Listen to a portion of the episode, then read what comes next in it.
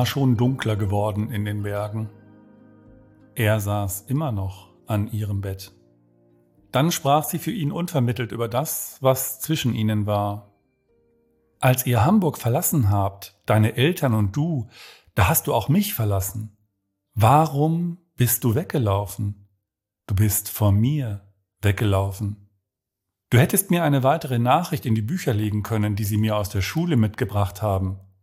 Ich wäre dann schnell in ein schönes Sommerkleid gesprungen und wir hätten uns bei unseren Bäumen getroffen. Rolf hörte nur zu. Als ich endlich den Mut hatte, an eurem Haus vorbeizufahren, da war es schon leer. Das war Wochen nach meiner Rückkehr. Ich habe mich so über dich geärgert, dass mir die Tränen einfach so übers Gesicht gelaufen sind. Ich konnte nichts dagegen tun. Wir hätten fast ein Kind gehabt, ich weiß, brachte er heraus. Sie spürte, dass ihn das sehr bedrückte, dass ihm der Verlust des Kindes schmerzte, auch nach all den Jahren. Mein Vater hat es mir erzählt und er hat mich damals sehr gescholten. So teilten sie leise dieses Schicksal und dann gingen sie spät abends auseinander. Beim Herausgehen aus ihrem Zimmer wandte Rolf sich an der Tür dann doch noch zu ihr um. Es tut mir unendlich leid, dass ich weggegangen bin. Ich habe mich nicht einmal verabschiedet von dir. Das war mir damals alles zu viel und unsere Väter haben bestimmt, was getan werden sollte. Ich hätte dich nicht allein lassen dürfen. Bitte, verzeih mir. Dann zog er die Tür hinter sich zu. Das zu sagen war ihm sehr schwer gefallen, aber er hatte es gesagt. Er sagte es nur ganz leise, und Magdalena freute sich unendlich.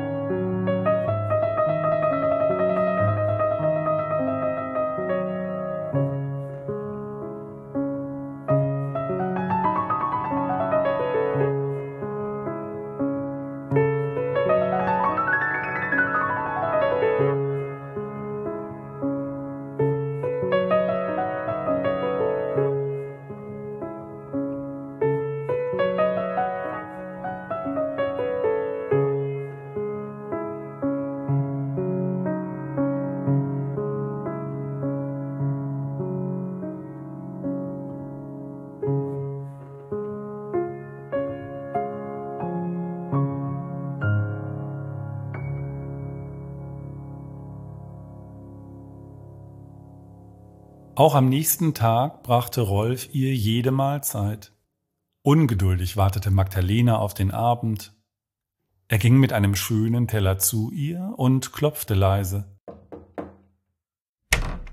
Endlich hatte er Zeit für sie. Er nahm einen Stuhl und setzte sich.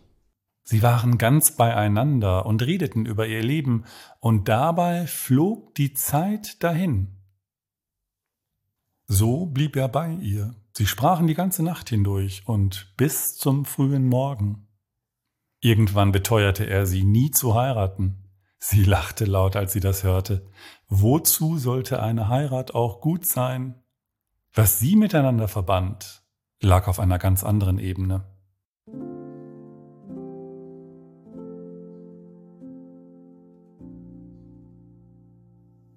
Ihr Appetit kam langsam zurück. Sie lebte auf und gewann neue Kräfte. Ihr Frühstück aß sie nun am Tisch. Er brachte es und blieb.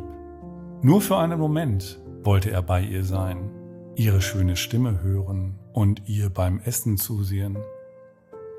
Ich habe von dir geträumt in den wenigen Stunden, die mir noch geblieben sind heute Nacht. Sie lächelte ihn an. Und es war ein sehr intensiver Traum. Sehr lebendig, meinte jetzt Magdalena. Ich kann dir von meinem Traum erzählen, erwiderte Rolf. Ich habe dein Lachen gesehen, deine schöne Haut und deine leuchtenden Augen. Ich stand einfach nur da und sah dir zu. So offen sprachen sie miteinander. Es war so viel Zeit vergangen, sie hatten sich aus den Augen verloren und fast wäre sie gestorben. Also verschwendeten sie ihre Zeit nicht mehr mit Zurückhaltung. Wenn sie früher vielleicht nicht gesagt hatten, was notwendig gewesen war, weil der Mut dafür gefehlt hatte, und so eine Gelegenheit verpasst wurde, dann bereuten sie es später. Das erneut zu riskieren, ergab für sie jetzt keinen Sinn mehr. Unausgesprochen ließen sie das hinter sich. Weißt du, es kommt mir vor wie beim Ludo damals, als wir noch Kinder waren. Erinnerst du dich? fragte sie. Wir verschmolzen unsere Steine zu einem, gingen dann ein Stück des Weges voran und wurden aus dem Spiel geworfen. Vorbei. Zurück zum Start. Jetzt, da sie wieder daran dachten, spürten sie die Wärme der damaligen Nachmittagssonne auf ihrer Haut. Sie erinnerten sich an den Sonntag, damals, als sie erstmals miteinander sprachen. Ich habe damals nicht geahnt, dass dies ein Prinzip für unser Leben sein würde, meinte Rolf. Es war wieder da, dieses herrliche Gefühl in ihnen. So ungeheuer vertraut. Es war ihnen unmöglich, auch nur einen kleinen Anhaltspunkt dafür zu sehen, dass es falsch sein könnte. Konnte Heimat falsch sein? Es gibt so viele Menschen auf der Welt und deshalb fühle ich mich sehr klein. Es überrascht mich, dass du derjenige bist. So war es zwischen ihnen und nichts konnte das ändern. Sie spürten, dass sie lebten, aber das Leben fiel ihnen schwer.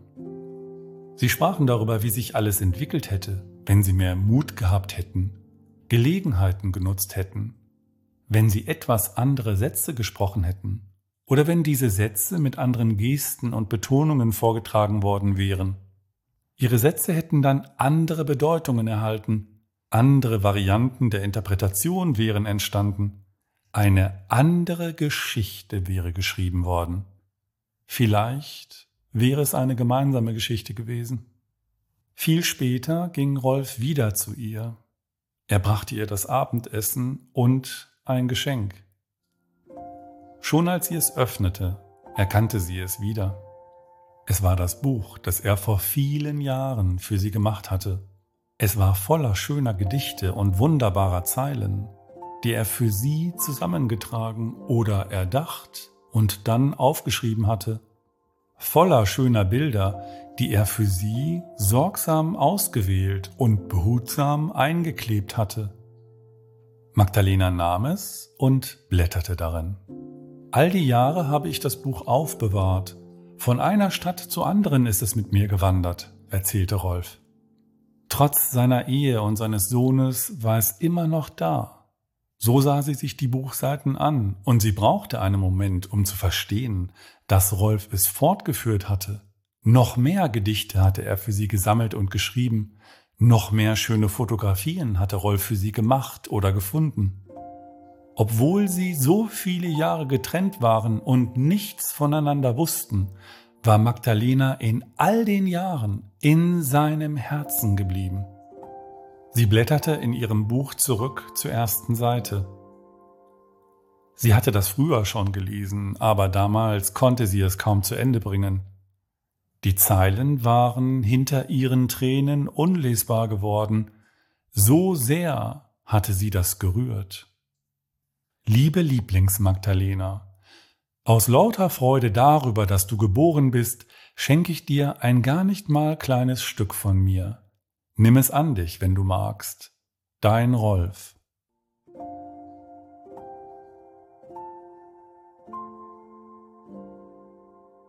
Dein Geschenk ist schon so alt und deine Handschrift fast kindlich, und nach all den Jahren kommt es mir trotzdem vor wie von letzter Nacht.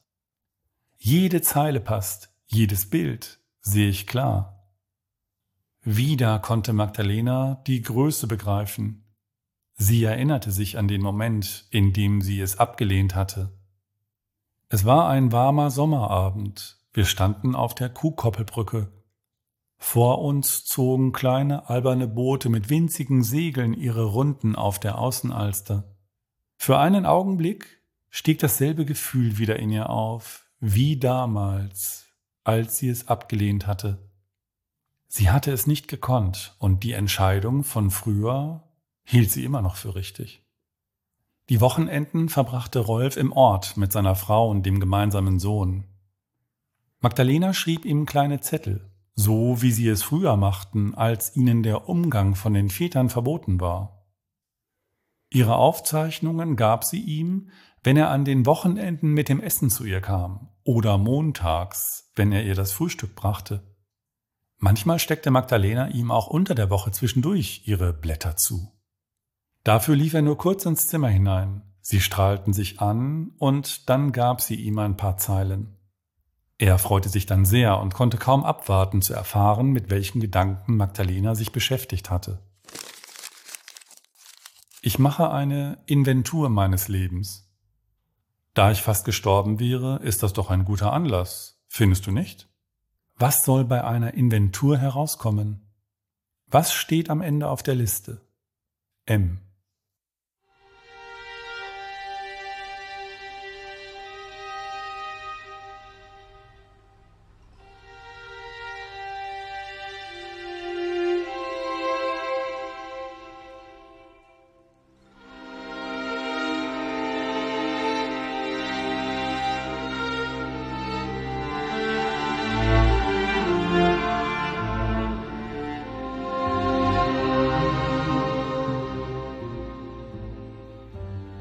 Ihre Erinnerungen an Rolf waren zwischendurch verblasst. Aber jetzt vermengten sie sich mit ihrer Wiederbegegnung und alles entwickelte ein Eigenleben. Alles war plötzlich in Bewegung. Nichts war mehr geordnet und klar. Also versuchte sie mit dem Denken Ordnung und Klarheit zurückzugewinnen. Aber die anderen Kräfte waren stärker zu stark, sie klar denken zu lassen, zu stark, sie ruhig schlafen zu lassen. Weil ihr beides nicht gelang, entschied sie ihr Verlangen nach Ordnung zu bremsen. Hoffend musste sie abwarten, dass es schwächer werde. Mit geschlossenen Augen fragte sie sich, was daran überhaupt gut sein soll. War dies das Leben? Von dem ihr der Vater und seine Bücher erzählt hatten? Sie lagen sich in den Armen und standen an einem verlockenden Abgrund. Es ist unbeschreiblich vertraut mit dir. Warum strengt mich so sehr an, was zugleich so schön ist? M.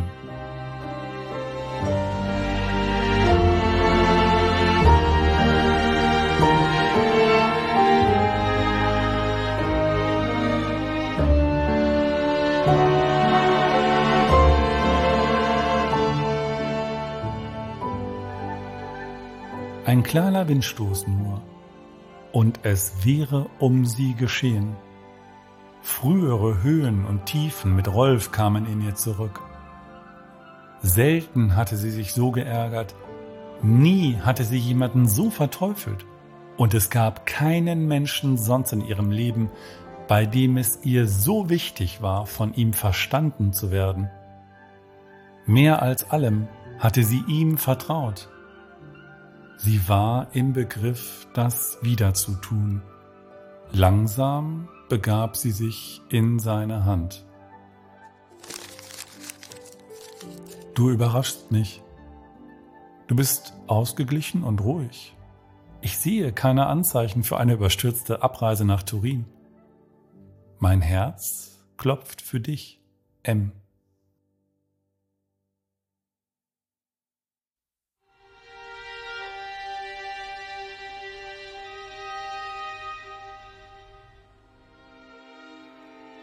In den ersten Jahren nach ihrer Heirat mit Hans Johannes hatte sie sich sicher gefühlt.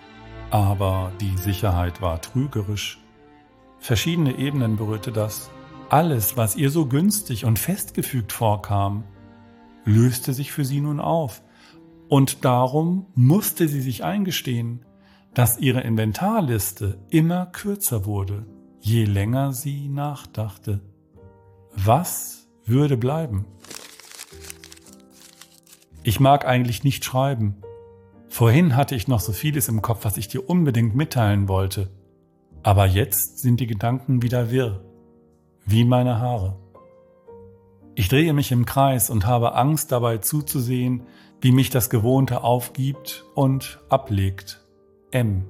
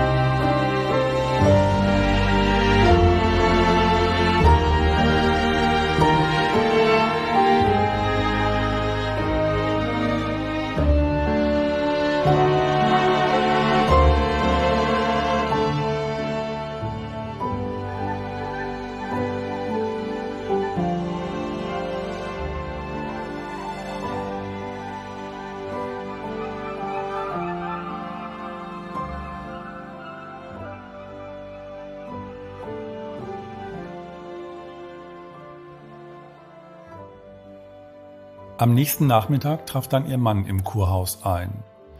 Seine Überraschung war gelungen. Er sah, dass es Magdalena sehr viel besser ging und auch er war ohne sichtbare Beschwerden. Magdalena verschwieg ihm die Vergiftung und zeigte sich genauso ratlos wie er bezüglich der Frage, warum und wohin Anna wohl verschwunden sein mochte. Er beobachtete sie misstrauisch und dann ging er zum Fenster.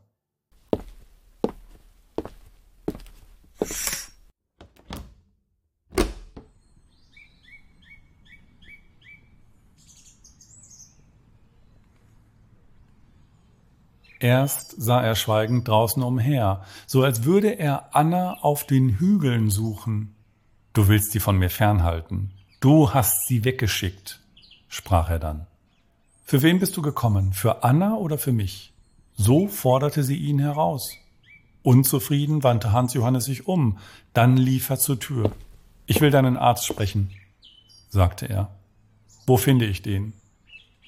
Magdalena musste ihn aufhalten. Er und Rolf sollten sich nicht sehen.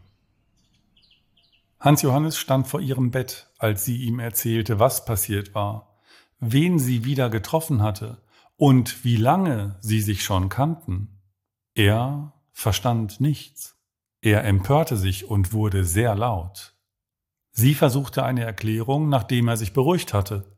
Sie sprach mit ihm bis spät in den Abend und wieder am folgenden Tag. Er brauchte Zeit, um zu begreifen, wie ernst es ihr mit allem war.